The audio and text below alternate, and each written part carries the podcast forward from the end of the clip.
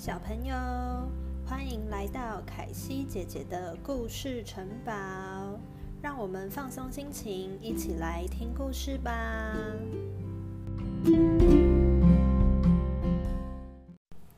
今天的故事是踩高跷的小麻烦。很久很久以前，有一个很穷的模仿主人，他有个女儿，长得很漂亮。有一天，他遇到了一个难得的机会，可以和国王谈话。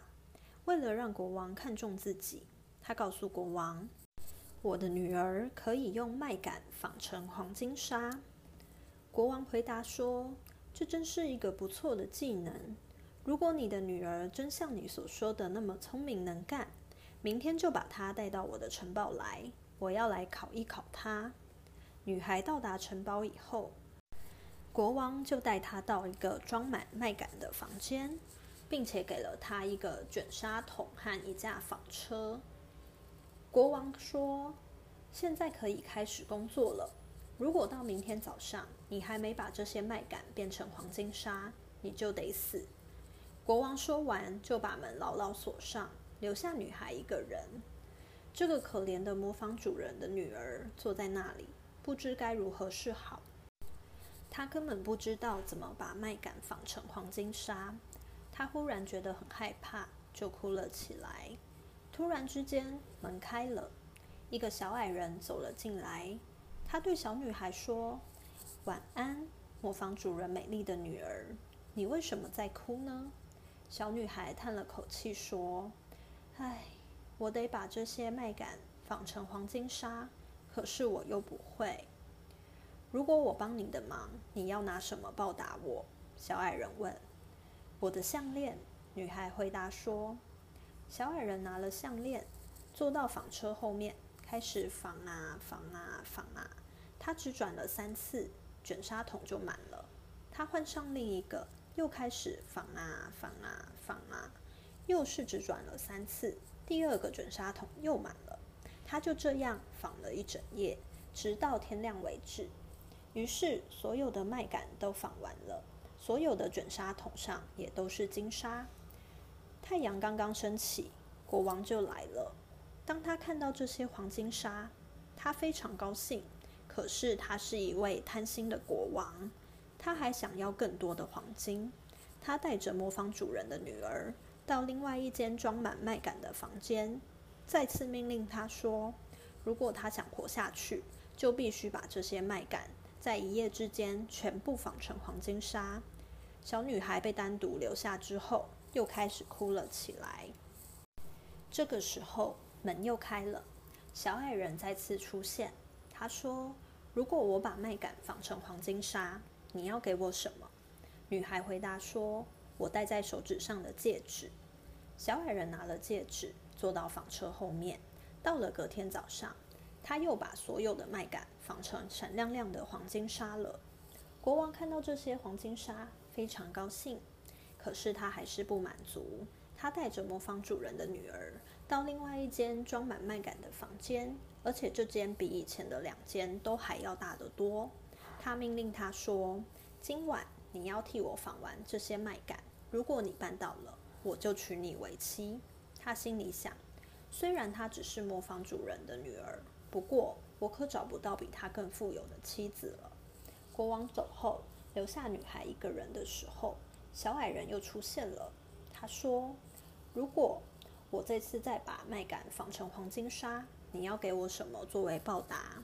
女孩回答说：“我已经没有东西可以给你了。”小矮人说：“那么，你答应我，如果你真的成为皇后，你就要把你的第一个小孩给我。”那是永远也不可能发生的事。模仿主人的女儿心里这么想，可是她还是答应了小矮人的请求。于是，小矮人又再一次把所有麦秆纺成了黄金纱。第二天早上，国王来的时候，看到这么多黄金纱，便开始准备婚礼。模仿主人的美丽女儿就这样成了皇后。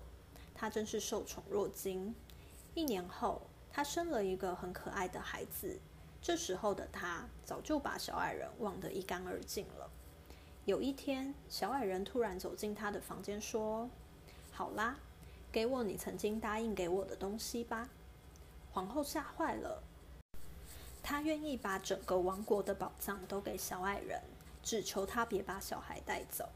可是小矮人回答说：“不行，我不需要宝藏，你要遵守你的诺言。”皇后听了，开始伤心的哭泣。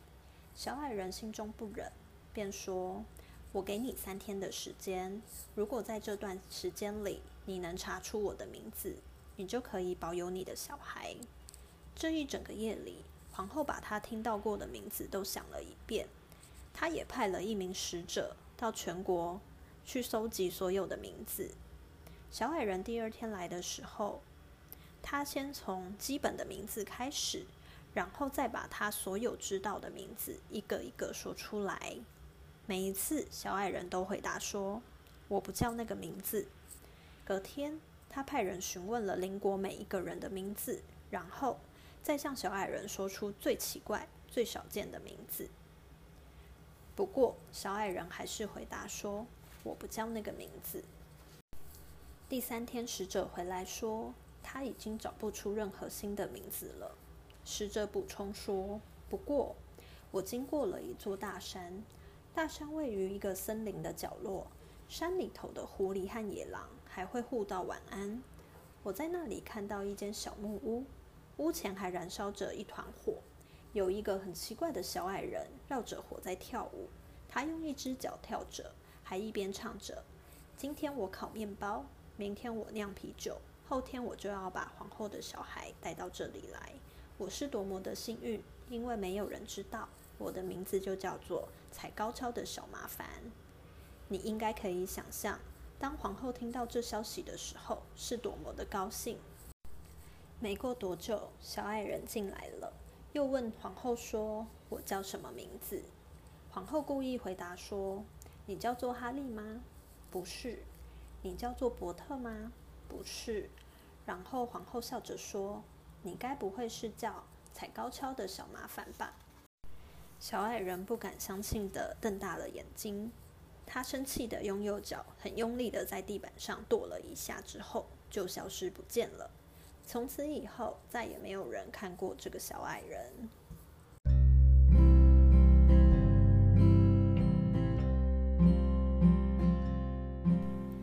朋友喜欢今天的故事吗？凯西姐姐的故事城堡会在每个礼拜四的晚上九点都会有新的故事哦。那我们下次再见喽，晚安。